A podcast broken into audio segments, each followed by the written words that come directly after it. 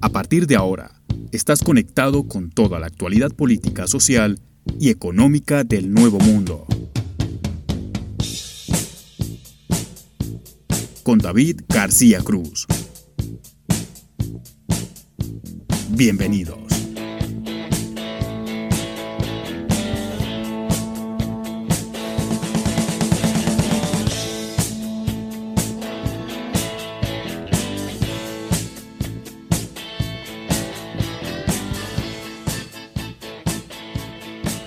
Hola, ¿qué tal? Bienvenidos a esta nueva edición de Voces en Off. Bienvenidos a este ciclo de entrevistas.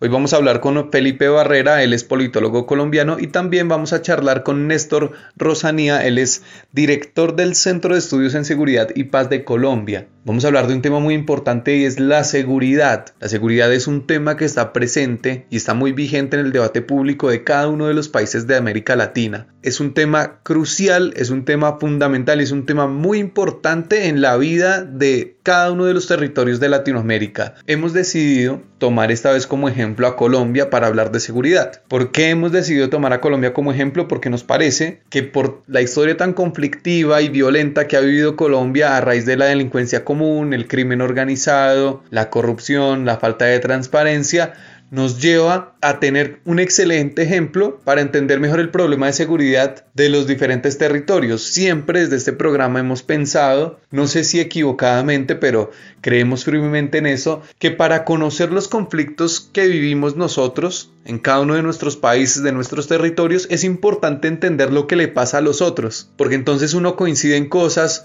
porque amplía el espectro, amplía el panorama, Seguramente a medida que vaya pasando la charla con, con, Felipe y con Néstor, ustedes del otro lado van a ir diciendo, ojo, acá también pasa lo mismo que en Colombia. O sea que, ¿cómo estamos en seguridad? Nos va a ayudar a tener una visión más crítica de lo que ocurre. Y la idea de este programa es eso. La idea de este programa es responder preguntas, pero quedarnos con más preguntas y así, digamos, tener la curiosidad de saber y entender qué es lo que nos pasa. Estoy contento por esa entrevista porque son dos personas que saben mucho del tema, mucho, mucho del tema vamos a tocar tópicos muy interesantes en la charla, como por ejemplo la confianza que tiene la gente hacia las instituciones, crimen organizado, la percepción que tiene la gente de la seguridad, percepción versus cifras, ¿no? Porque a veces uno dice, eh, eh, hay mucha inseguridad y el gobierno sale y dice, no, esa es la percepción de la gente porque las cifras dicen una cosa distinta. Entonces vamos a ir hablando de todo ese tema. Antes de ir con ellos, hay que hablar de lo que va a pasar el 12 de septiembre en la República Argentina porque se viene la elección de medio término. Las PASO, que son las primarias, van a ser este domingo 12 de septiembre y la elección general va a ser el 14 de noviembre. ¿Para qué sirven las PASO? Las PASO sirven para consolidar o para ratificar a los candidatos, que hoy son precandidatos. ¿Qué pasa con las primarias en la Argentina?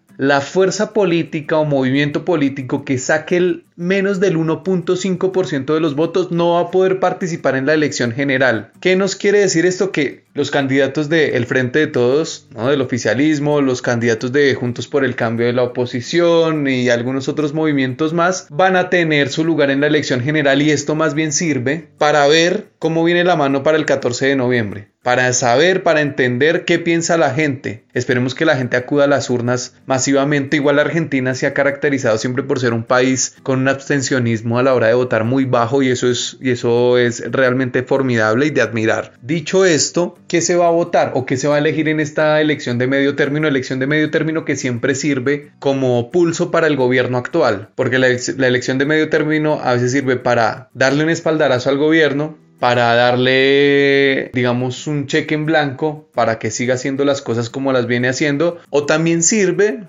para hacerle un llamado de atención al gobierno y que la gente diga en las urnas, diga, ojo que estamos viendo otras alternativas porque el gobierno actual no llena nuestras expectativas. Entonces hay que estar muy pendiente de eso porque siempre la elección de medio término marca la segunda mitad de los gobiernos. En 2017 pasó con Macri que la sociedad le dio un cheque en blanco prácticamente, salieron vencedores y lo desaprovecharon, lo dilapidaron tanto así que perdió la reelección. Vamos a ver qué ocurre esta vez con el gobierno de Alberto Fernández. Les cuento rápidamente qué se vota para entender un poco mejor las cosas. Se va a renovar la mitad de la Cámara de Diputados, se elegirán 127 bancas y estas bancas van distribuidas dependiendo el volumen demográfico de cada provincia. Entonces, por ejemplo, la provincia de Buenos Aires, que es la que más gente tiene, eh, van a elegir o van a renovar 35 bancas. Y después usted tiene provincias como Tierra del Fuego, donde casi no hay gente, donde se va a renovar solo una banca. Y así digamos, en la ciudad de Buenos Aires se van a renovar 13 bancas, en Santa Fe 9, en Córdoba 9, en Mendoza 5, en Tucumán 4 y así. También se van a renovar eh,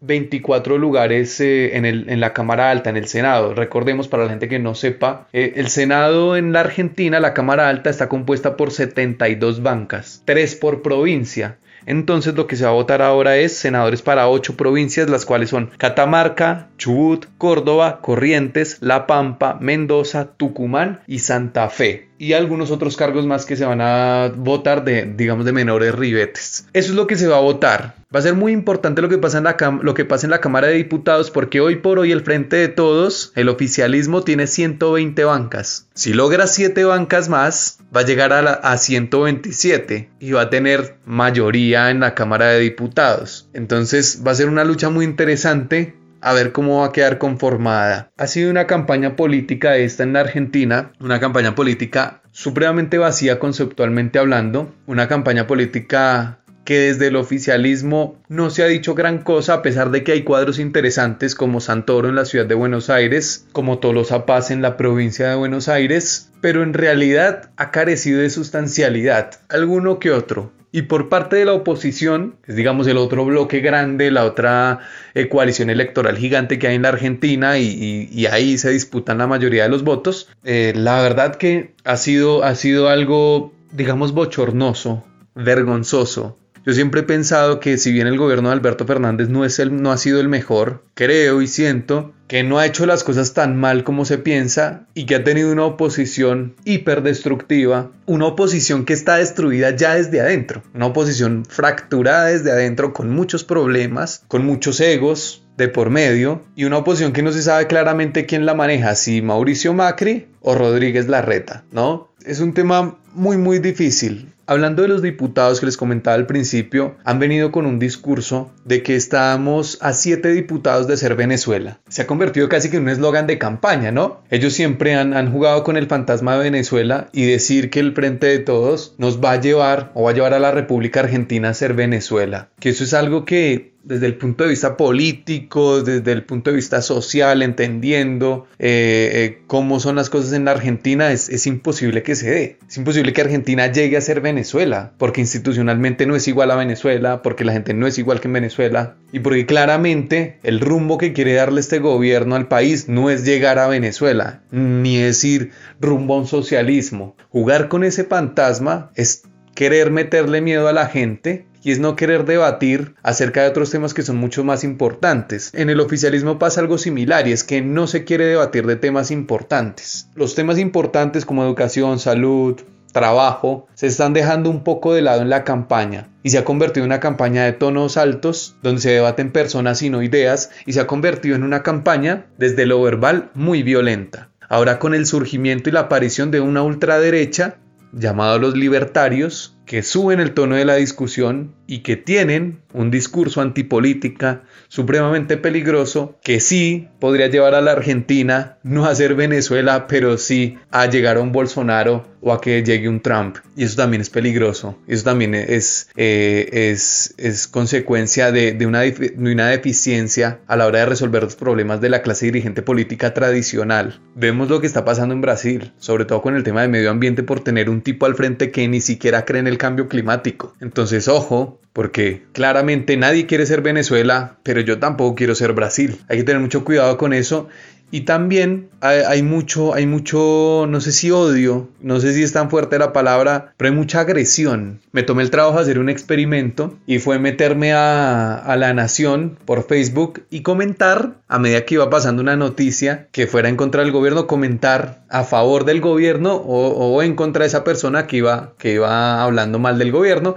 Y después me metí a Página 12, que es un diario claramente oficialista, a hacer las veces de opositor. Hice como ese ejercicio y y en los dos la violencia es tremenda y ojo que, que no, no comenten eh, en términos despectivos ni de forma peyorativa, no, con respeto, pero aún así, aún así eh, es como que te avasallan y, y, te dicen un montón de cosas, un montón de insultos y no hay lugar al debate racional. No sé si es porque detrás del teclado de una computadora la gente se siente muy valiente o, tiran cualquier cosa, dicen cualquier cosa porque los ayuda, digamos, el anonimato que se maneja en las redes sociales, pero el nivel de, de agresión es muy alto, es muy fuerte y veremos este 12 de septiembre qué pasa en las urnas, cuánta gente va a votar. De vuelta, son las paso, no se define, digamos, como tal quiénes van a quedar en los cargos, pero lo que sí vamos a poder ver es qué piensa la gente y por lo general el resultado de las PASO no difiere mucho del, resultado de la elección general. Así que lo que ocurra en las PASO seguramente en un 90% va a ser lo que ocurra en la elección general del 14 de noviembre. Así que se juegan muchas cosas en Argentina y vamos a estar muy pendientes de ello. No siendo más, vamos con nuestros invitados, pero antes este mensaje.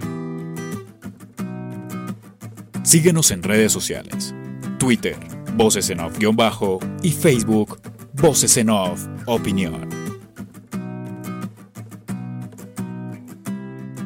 Continuamos en Voces en Off y como les decía en la introducción, hoy vamos a tener dos invitados nuevamente, al igual que la semana pasada, y vamos a estar con Felipe Barrera, politólogo y magíster en seguridad y defensa. ¿Qué tal, Felipe? ¿Cómo le va? Hola, David. buenos días a ti y a toda la audiencia. Gracias por la invitación. No, gracias por estar. Y también tenemos a Néstor Rosanía, él es analista investigador y director del Centro de Estudios en Seguridad y Paz en Colombia. ¿Qué tal, Néstor? ¿Cómo está? Muy bien, gracias por la invitación. Un saludo a todos. Bueno, eh, el tema que nos atañe es la seguridad eh, un tema muy complicado, un tema que está muy vigente en la palestra del debate público porque ah, la inseguridad ha aumentado con el tiempo y esta pandemia nos ha dejado en un lugar, digamos, o aflorado este problema mucho más porque mucha gente tuvo que volcarse a la delincuencia eh, a causa de perder empleos, empleos precarios y con sueldos también bajos que tenían ya desde el principio. O sea, la situación es muy, muy compleja desde lo social también y lo económico. Y quería empezar preguntándole a Néstor una cosa y es que a medida que la gente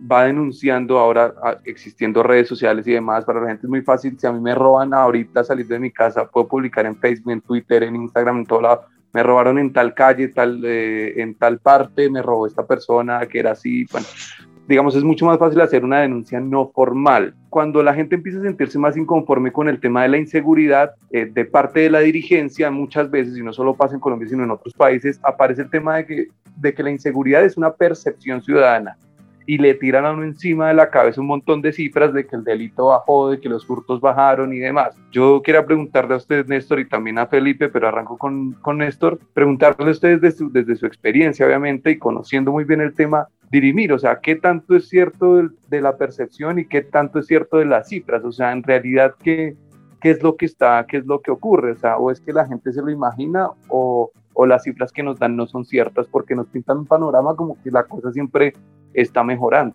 Bueno, dos cosas. Lo primero es que la gente no denuncia y si no hay denuncia, pues finalmente los indicadores no cambian y con esos indicadores es los que trabajan eh, los, digamos, los administradores públicos y los que manejan los temas de seguridad. Entonces ellos viven desde un PowerPoint y una estadística que la construyen a partir de esos indicadores. Entonces, mientras no la gente no denuncie, pues el indicador no se mueve.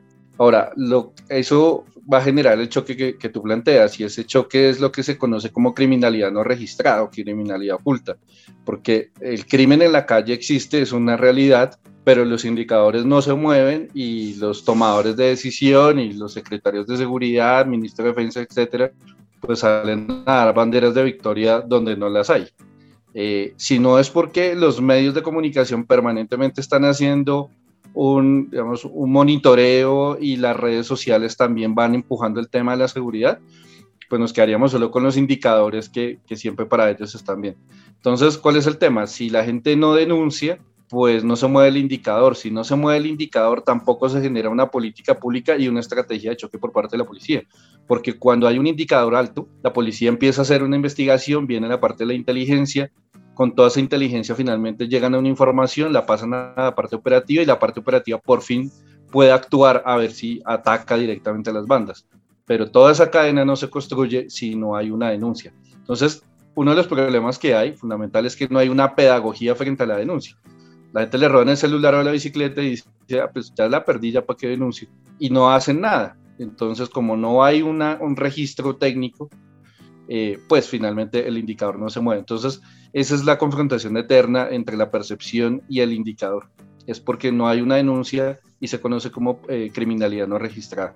Eh, Felipe, ¿qué piensa de este tema? Y adicional le quiero preguntar al tema de, usted por qué cree que la gente no, no denuncia, por qué ese pesimismo de no denunciar y dar por perdida las cosas, por ejemplo. Gracias, David. Bueno, en efecto, el profesor Néstor tiene un, punto muy importante y es el tema de la criminalidad no registrada. Pero además de eso, usted, David, en su pregunta, cuando la formulaba, eh, planteaba una cuestión bien interesante y es el uso de, las, de los medios no formales para denunciar, como es el tema de las redes sociales, eh, pues todos, digamos, estos medios tecnológicos que están a disposición para la, eh, digamos, difusión de la información. Y pues evidentemente al haber una mayor difusión, al existir unos grupos de seguridad en redes sociales, etcétera, pues evidentemente la percepción de la gente, eh, por más de que las cifras muestren de que, de que, los, de que los fenómenos de criminalidad o de delincuencia en ciudades como Bogotá se mantienen en niveles estándar, pues evidentemente esta publicidad digamos, esta visibilización que se da a través de estos medios no formales como las redes sociales, generan un miedo y un pánico en la ciudadanía. Evidentemente, puede que usted en los últimos cinco años nunca lo hayan robado, usted nunca haya sido víctima de un atraco, pero usted todos los días en, sus, en su WhatsApp, a través de las cadenas, en, Instagram, en Facebook, a través de todos los grupos de, de, vecinos o de seguridad que existen en las diferentes localidades de Bogotá, usted todos los días ve atracos, ve asesinatos, ve muchas cosas que evidentemente van a generar un impacto en la psiquis del individuo, que evidentemente va a generar que hoy día el 76% de los, de los, de los bogotanos particularmente crean que la seguridad está, está por el piso. Ahora, respecto al tema de, del por qué no se denuncia, evidentemente yo creo que esto responde a una falta de confianza de la ciudadanía en, en las instituciones, eh, los tomadores de decisiones, en las instituciones, digamos, como la policía, ¿cierto? Que producto de muchos factores, eh, digamos que evidentemente se han presentado, por lo menos en lo que fue el reciente episodio de, del paro nacional, eh, algunos casos de abuso de autoridad, de abuso de fuerza, como fueron documentados.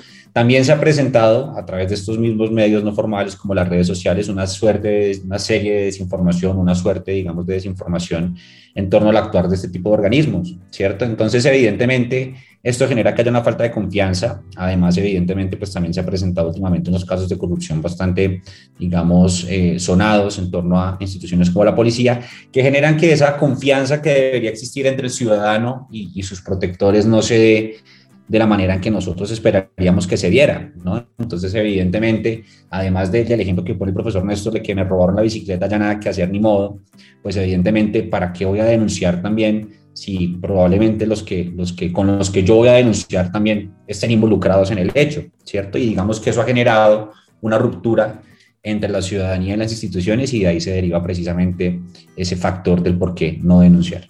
Claro, eh, Néstor, ¿cómo se hace o, qué pasos habría que dar? Obviamente todo desde su percepción y experiencia para que la gente recuperara la confianza en las instituciones, ¿no? Personalmente, yo por ejemplo no confío en la policía ni en el ejército. O sea, ¿cómo, cómo se hace para que una persona como yo que no confía eh, eh, recupere esa, esa confianza en las instituciones o que por primera vez la tenga en su vida? Yo creo que es un tema muy difícil porque hay, hay algo que se llama la legitimidad y legitimidad es legalidad más transparencia. Entonces, no solo es que sea algo legal y que haya una, una, ley detrás, sino que sus actuaciones sean transparentes y eso genere confianza dentro del ciudadano. Pero como lo citaba ahorita Felipe, eh, las instituciones en Colombia han caído en dos, dos vacíos muy grandes y, dos crisis muy grandes de legitimidad. Eh, por parte de la policía, todo el tema de exceso y abuso policial documentado, como le decía Felipe, desde hace dos años, digamos en 2019, desde el 20 de noviembre, cuando se empezaron a documentar casos, casos, casos, para por la pandemia, pero reinicia el año, el año, bueno, hace un año exactamente, el asesinato de, del estudiante de Derecho Ordóñez, y de ahí en adelante viene todo el tema eh, de este año las marchas, donde ha sido continuo el tema de, digamos, de todo ese exceso, exceso de abuso policial. Eh, digamos, yo trabajo para, para algunos medios eh, y cubro directamente las marchas y yo lo denuncié en todo lado, lo denuncié en Caracol, en varios medios, donde en, las protestas eh, la policía antidisturbios violaba el protocolo de tiro y, disparaba directamente al cuerpo y a la cara de los manifestantes. En, Caracol Radio yo se le decía a Gustavo Gómez, lo que estamos es a punto, a días de tener un nuevo Dylan Cruz porque van a matar a alguien a la velocidad que sale una granada esas en la cara o en el pecho lo matan. Y terminó muriendo. Mataron a una persona con un, con un impacto de esos en el pecho. Entonces, todo eso generó, digamos, una crisis de percepción, etc.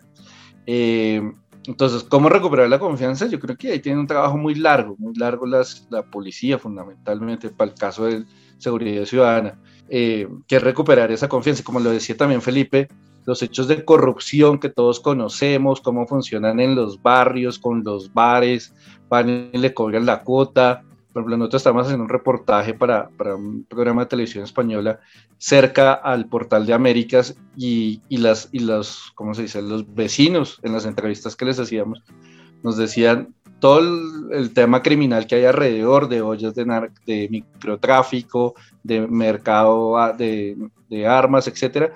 Y le decíamos, bueno, ¿y la policía? Y entonces uno de ellos nos decía, no, pues la policía viene, cobra su cuota y todos tranquilos. Y la policía está en medio, ¿no? Los del cuadrante están en medio y conocen porque es un tema público en el barrio. Entonces, desde las localidades ya hay una, una, ausencia de confianza. Entonces, lo que tú dices, yo creo que es un tema muy, muy largo. La policía, recordemos que por ahí en los noventas le tocó hacer un barrio duro, por ejemplo, en Cali, porque la policía le trabajaba el cartel de Cali en esa época. Entonces, les tocó hacer una limpieza para que la gente volviera a tener como confianza.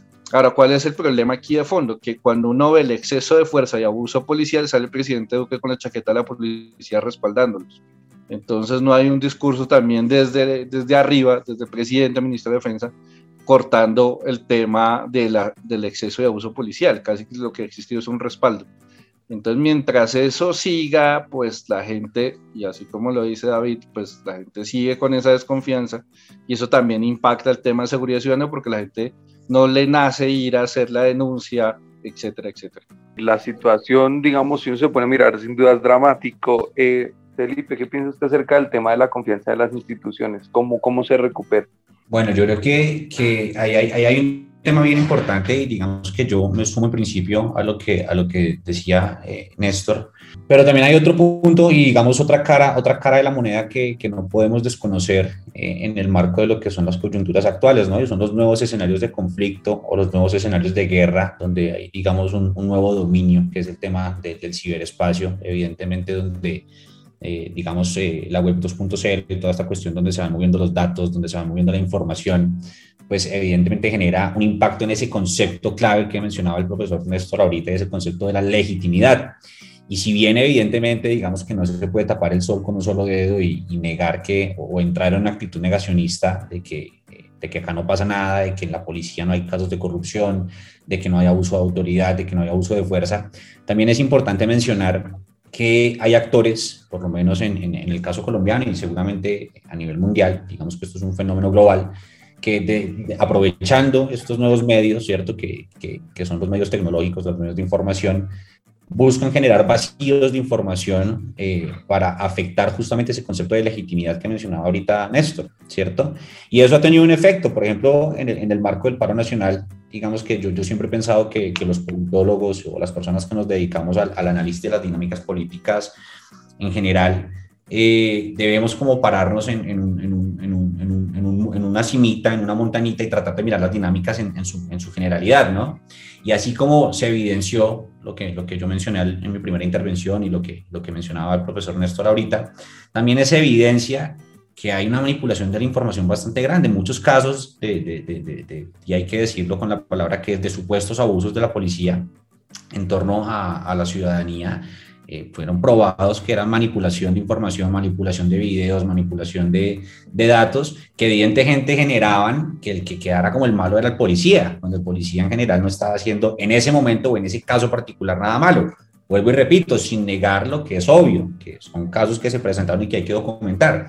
Entonces yo creería también que es muy importante para recuperar esa confianza, para recuperar, digamos, esa, esa relación armónica entre la policía puntualmente y la ciudadanía, además de lo que dice el profesor, el profesor Néstor de los conceptos de transparencia y legalidad y toda esta cuestión, generar una cultura del uso de la información, ¿cierto? Una responsabilidad en el uso de la información, tanto como quienes la producimos y quienes la consumimos, ¿cierto? Para evitar que esos conceptos, que ese, ese, ese tema de, de, la manipulación, de las noticias falsas o de las fake news que llamamos aquí, digamos, técnicamente, eh, empiecen a generar un impacto y afectar la legitimidad, porque es que el interés de los actores que manipulan la información, evidentemente, es generar un impacto en la legitimidad de las instituciones o del gobierno de turno, o un gobierno de izquierda, o un gobierno de derecha, para conseguir y, digamos, para materializar sus intereses propios.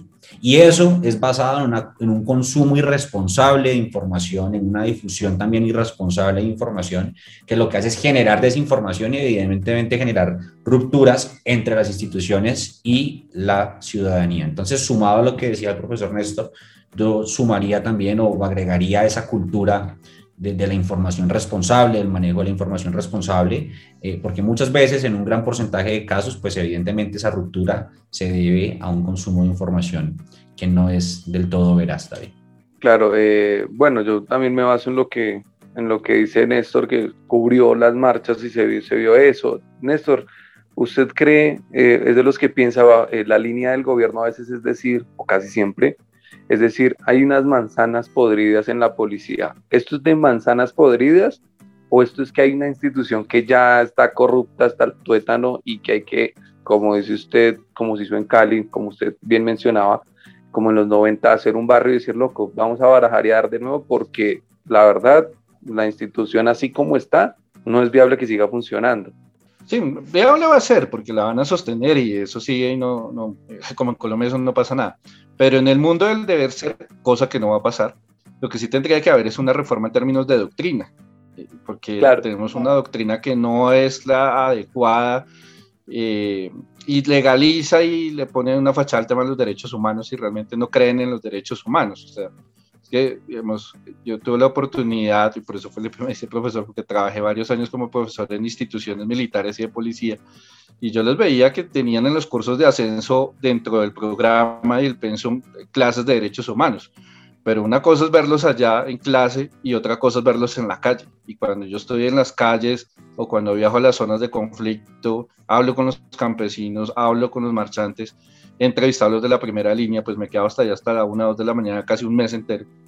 Y uno ve el proceder, eh, el tema de los derechos humanos les pasa por encima, ¿no? Pues están así que ahorita el Consejo de Estado la cabeza de la policía que tiene que profundizar el tema de, de las capacitaciones en derechos humanos al, al, al, SMAT. Entonces, eh, lo que te digo, para maquillar el tema y de que se cumple y que se hace, pues es muy fácil, pero que eso se transforme en una realidad y que realmente haya un tema de derechos humanos en las calles, pues, pues no. Y, y, el tema es la doctrina, el tema de la doctrina pasa, y, yo lo, pues vuelvo y juega, yo soy columnista del Heraldo y, del Tiempo, y en las columnas yo lo que he venido diciendo permanentemente es eso, en el sentido de decir, es que tenemos una doctrina, primero, que es anacrónica en el sentido que está plantada en la época de la Guerra Fría. Entonces los militares y policías de Colombia ven el mundo entre la derecha y la izquierda, donde ellos son de derecha, son los buenos y luchan contra el mal que es la izquierda. Y así ven el mundo, ¿no? Y así le dan la explicación al mundo.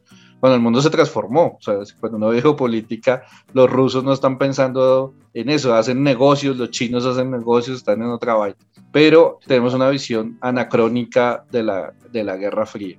Lo segundo, ideologizada y politizada, o sea, cuando uno escucha en las calles lo que le dicen a los marchantes, eso es muy bravo, porque lo que parece es un partido político con armas, no una, una entidad pública que genera seguridad, que debería ser, digamos, sin ningún tipo de compromiso ideológico o político.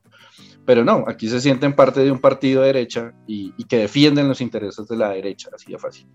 Y, y lo tercero eh, es que también tiene que haber eso, una cultura frente a los derechos humanos. Es que, digamos, yo lo he dicho, más de el año pasado solo tuvimos 76 masacres en este país. Y, por ejemplo, en el caso del ejército, con más de 6.400 crímenes de guerra, más lo que uno ve los excesos y abusos policiales. Evidentemente, Colombia es uno de esos países donde está rajado en materia de derechos humanos. Pero sí, digamos, esta semana estuve en un, en un conversatorio con Emilio Archila, que es el que maneja el tema de los PDET, representante del gobierno, y uno lo escuchaba y ellos hablan de otro país, ¿no? Es un país idílico y un país de, del mundo de los unicornios. Entonces yo le decía a Archila, pero usted ha ido a las zonas con 76 masacres, ¿usted puede decir que esto es un país tranquilo y en paz? Cuando es el primer productor de cocaína en el mundo con toda la violencia que eso genera. Entonces, eh, nada, yo creo que uno de los puntos fundamentales para, terminar ahí, David, es hay un problema estructural en términos de doctrina y de derechos humanos, que no ha sido realmente interiorizado por parte de la fuerza pública y, el, y terminamos en actos de violencia, una violencia cíclica, ¿no? Es que cuando uno ve lo de Ordóñez dijo, bueno, ya hasta aquí, ¿no? Lo mataron, o sea, quedó el video, ya van a respetar los derechos humanos, pero uno sí ve las marchas, todo lo que se dio, o sea, terminó, terminamos igual, no pasa nada, no se transforma nada. Es, es muy difícil cuando, cuando uno ve que los policías, cuando hacen curso de ascenso, evidentemente sí ven derechos humanos, está dentro, digamos, de la cartilla, pero pagan para que les hagan los trabajos, o sea, cual universitario vago, o sea, eso pasa y pasa mucho y hay toda una estructura de gente que trabaja para hacer de los trabajos a los policías que están en cursos de ascenso y después los tipos terminan, digamos, ascendiendo, no tienen ni idea de lo que, de lo que tuvieron que haber visto o aprendido para llegar a diferentes cargos. Em, Felipe, paso al tema porque hablando de, digamos, del país idílico del que plantea, digamos, el gobierno, también a veces se plantean enemigos que no sé si son tan así y, quería tocar este tópico de la charla, el tema del, de, los migrantes, poniendo nombre propio, los venezolanos. En Bogotá ha existido como una estigmatización, no sé si usted comparte o no este concepto de parte de la alcaldesa hacia los venezolanos, es como que a mí me da la, o sea, yo escucho a la alcaldesa y creo que Bogotá era, era Estocolmo hasta que llegaron los venezolanos. No sé usted qué, qué piensa acerca de esta estigmatización o si a usted le parece que es así o no. Bueno, David, sí, por supuesto. Yo digamos que, que antes de, de, referirme a tu, a tu pregunta de los venezolanos, sí, sí quisiera, eh, digamos, eh, referirme al, al, tema anterior que estábamos mencionando.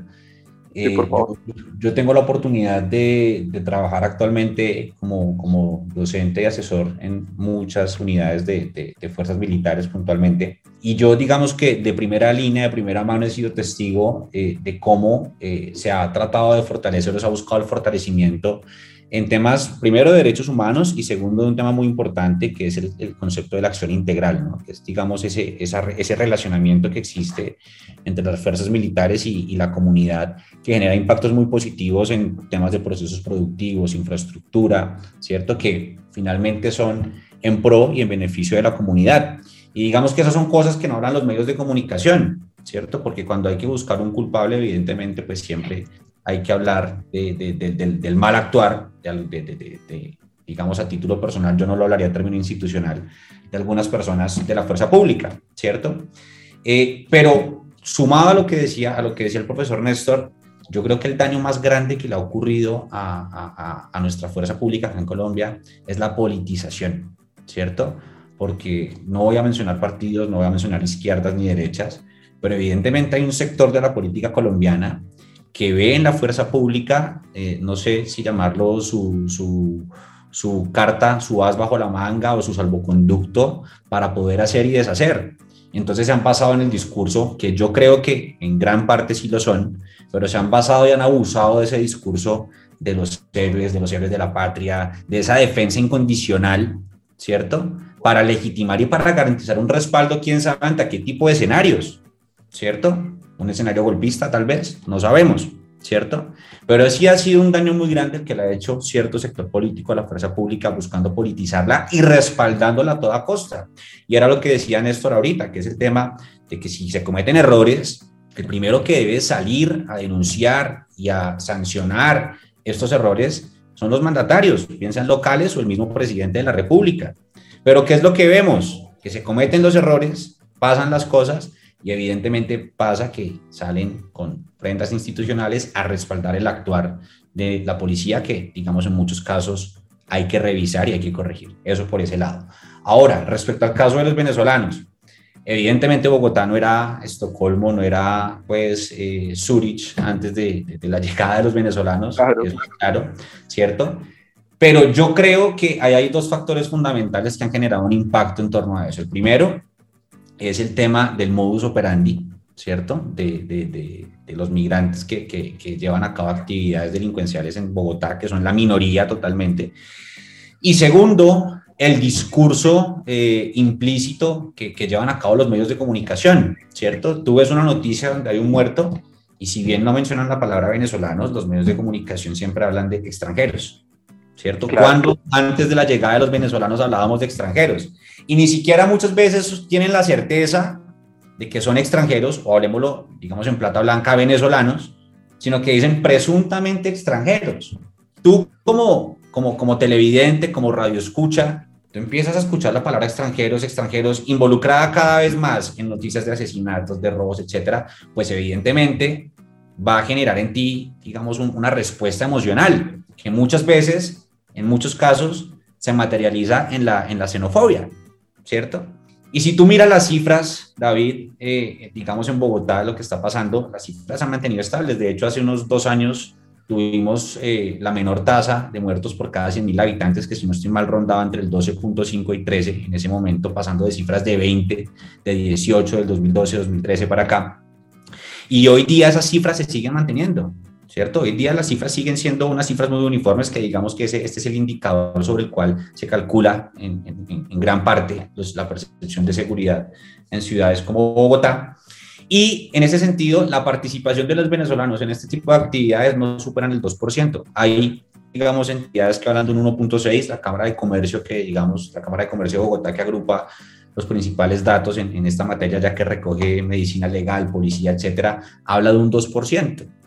Entonces, date cuenta que, que, no es evidentemente una participación a gran escala, sino es el modus operandi, ¿cierto? Que son, digamos, y eso digamos que sí se ha visto, yo no sé si, si, si Néstor comparta mi opinión, pero el modus operandi de, de, que hemos visto últimamente es eh, primero te mato y después te robo, cosa que antes, si bien no éramos Estocolmo ni Zurich, ni, ni Viena, ni mucho menos, eh, no, no era tan común en Bogotá. En Bogotá, digamos que... Eh, hablando en términos un poco coloquiales, teníamos un, ladronismo decente, donde te, te, apuntaban, te, amenazaban con un arma blanca, pero tú, digamos, entregabas tus cosas y, te respetaban la vida. Eso es lo que ha cambiado y eso es lo que ha generado un impacto sobre todo en la gente, que a ti te matan ahora y después te roban, ¿cierto?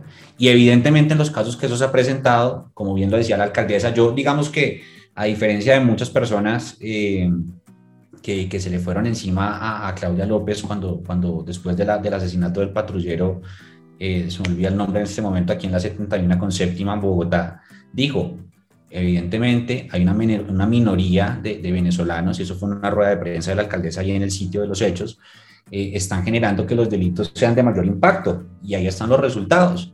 La trataron de xenófoba, la trataron de, de muchas cosas, que a la larga, pues para mí no son así, simplemente es retratar una realidad y retratar unos hechos que son ciertos.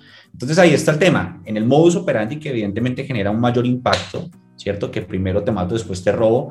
Y segundo, en el mismo discurso que han empleado los medios de comunicación en estar metiendo implícitamente a los extranjeros, ¿cierto? Que vuelvo y repito, todos sabemos que, que se refieren a los venezolanos en todas y cada una de las cosas que están pasando en, en, en, Bogotá puntualmente. Y eso tú lo ves en el discurso de la calle del día a día. Eh, tú vas por la calle, ah, es que estos venezolanos, o, como los mencionan algunas personas eh, de manera déspota, estos eh, venecos y cosas así que uno escucha en la calle, uno dice, hombre, evidentemente esto, esto es resultado del manejo de la información y evidentemente pues eso ha generado que la gente el discurso sea un poco, un poco xenófobo, ¿cierto? Por no decir muy xenófobo, eh, sin unos datos concretos y sin la realidad de las cifras, porque vuelvo y repito, no supera el 2%, del 100% de los crímenes en Bogotá, el 1.5-2% máximo son cometidos por, por, por, ciudadanos venezolanos. Entonces no podemos entrar a juzgar a una comunidad, no podemos entrar a juzgar a, a un país, a una nacionalidad, eh, por unos hechos minoritarios aislados que pasan, pero que evidentemente sí generan mayor impacto dado el modus operandi con el cual se desarrolla. Eh, Néstor, usted que, que, trabaja en medios, yo quería preguntarle, no sé si, si, si, si estoy alejado de la realidad o no, pero según lo que me cuenta Felipe, se podría deducir fácilmente que en los medios hay una bajada de línea para que los venezolanos sean el enemigo y los causantes de la inseguridad y de la violencia y como que encontrar eso cuando las cifras, como bien decía Felipe, muestran que lo contrario, o sea, muestran que si hay gente que viene a, a delinquir, como pasa en todas partes, pero que la realidad de la vida es que la mayor parte de los delitos, la mayor parte de los delitos es, los cometen colombianos. Vale, sí, bueno, pues tres cosas. Primero, hablar de los medios común, todo es muy difícil porque cada medio tiene una línea editorial, depende de quién es el dueño del medio y, muchos medios responden a, a, coyunturas políticas o intereses políticos y no un tema informativo. Entonces, casi que uno tendría que evaluar el medio, ¿no? Cada uno de los medios con su propia línea y política editorial. Eh, por ejemplo, yo en los que trabajo nunca nos han dicho, ¿no? Como que tienen que decir o no decir frente a eso. Ahora, segundo, ¿cómo funciona? Digamos, cuando uno habla de seguridad ciudadana son tres categorías. Hay una que se llama seguridad y convivencia ciudadana, que es todo el tema de código de policía, etcétera, que es la pelea de vecinos, la pelea con borrachos, etcétera. Lo segundo es delincuencia común, que es como el cosquilleo, la banda de atracadores chiquita en el Transmilenio, el raponazo, eso se les llaman delitos de oportunidad o delitos de necesidad. Y la tercera categoría es crimen organizado, donde ya hay estructuras pesadas que tienen armamento, inteligencia, una capacidad operativa y, son bandas grandes. Entonces, en Bogotá siempre nos habían dicho que Bogotá solo tenía temas de seguridad y convivencia y delincuencia común. En la administración Peñalosa, eh, de por sí, eh, desde el secretario Daniel Mejía se decía que en Bogotá no había crimen organizado ni estructuras grandes, que solo era temas de delincuencia común. Entonces, eh, eh, digamos, yo participé muy duro en City también me acuerdo que sacamos varios informes diciendo, hey, en Bogotá hay temas de crimen organizado. Obviamente la administración Peñalosa se molestó mucho porque dijéramos que había crimen organizado. Como todo en estos temas, como al mes, dos meses largos, tuvimos un incidente que fue por la calle 13, iba entrando una tractomula cargada de cocaína Ah. Y otra, otra, otra estructura que crimen organizado salió a robarse la, la tractomula, terminaron a tiros de fusil M16 en la 13. Eh, entonces, de ahí dijimos, bueno, y que todo esto también responde solo un tema de delincuencia común y de atracadores y de cosquilleo, cuando andan con fusiles por la ciudad. Entonces, obviamente se fue la administración Peñalosa, que va así. Hugo Acero llega y Hugo tenía claro que pues él como investigador eh, y que trabajó en esto muchos años, pues a trabajar en esto muchos años, Hugo dijo, y fue lo primero que él dice cuando llega a la Secretaría, hay que reconocer que en Bogotá hay temas de crimen organizado en Bogotá. Por ejemplo, no se puede hablar de un microtráfico como si solo fuera el expendedor del parque o, de, o, del, o al lado de la discoteca, sino que aquí hay bandas de narcotráfico dentro de Bogotá. Entonces, digamos, punto a favor de esta Secretaría de Seguridad fue que ya le dio y reconoció, como decía Felipe, no, no se puede tapar eso con un dedo, entonces reconoce que hay crimen organizado. Ahora, ¿dónde juegan los venezolanos en la historia? ¿Qué es lo que se puede identificar? Hay mucha presencia de los venezolanos en términos de lo que sería eh, crimen, eh, perdón, lo que sería delincuencia común. Ahí hay un alto volumen de, de capturas de venezolanos que son delitos de oportunidad y de necesidad. Y en crimen organizado lo que hemos identificado es que hay venezolanos capturados, pero no es el dueño de la banda. El dueño de la banda sigue siendo el colombiano. El venezolano es la parte operativa que hace y huele la acción, pero, pero el, dueño, el dueño de la banda sigue siendo el colombiano. Ahora, hemos visto, y esto, pero hemos visto, les digo, a partir de febrero de este año más o menos, una transición en que, en este, en este punto que les acabo de decir, y donde puntualmente en el portal de las Américas, pues la, la, digamos, la investigación, el reportaje que estamos haciendo, lo que empezamos a encontrar fue que ya hay bandas de venezolanos que ya están más grandes, tienen más músculo y ya le empezaron a pelear a los colombianos algunas ollas de distribución ahí en la, en la localidad de Kennedy. Entonces, ya ahí sí, o sea, no son muchos, pero ya se empezó a ver el fenómeno que ya ahí sí el jefe es venezolano y la banda completa se empieza a formar de venezolanos.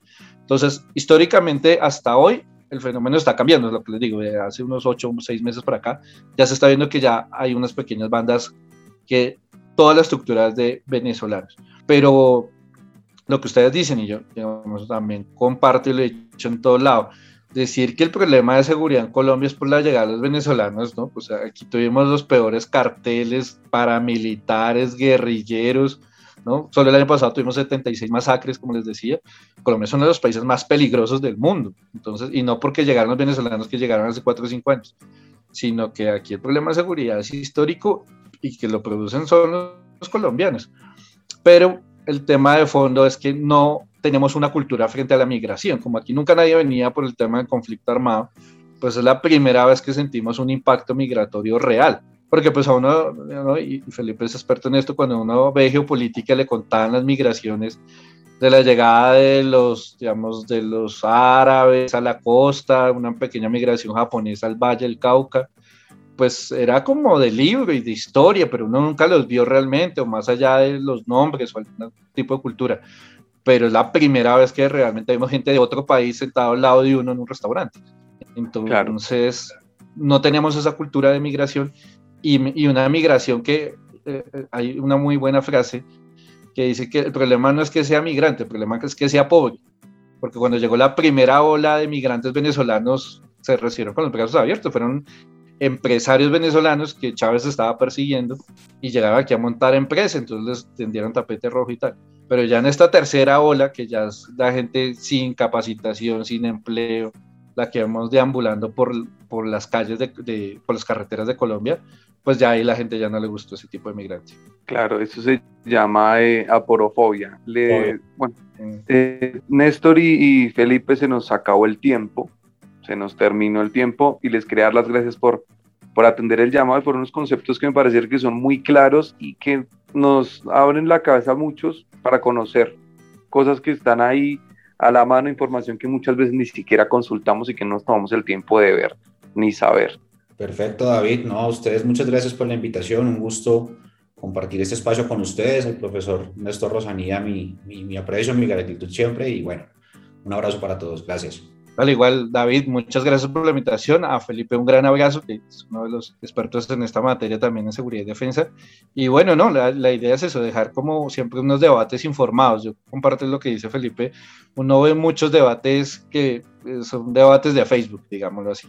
Entonces, estos espacios nos llevan eso, como a profundizar realmente, que la gente se vaya con información mucho más amplia de estos temas.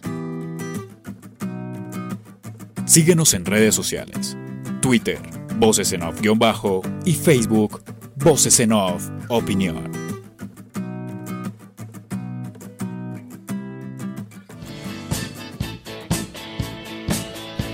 Esto fue Voces en Off.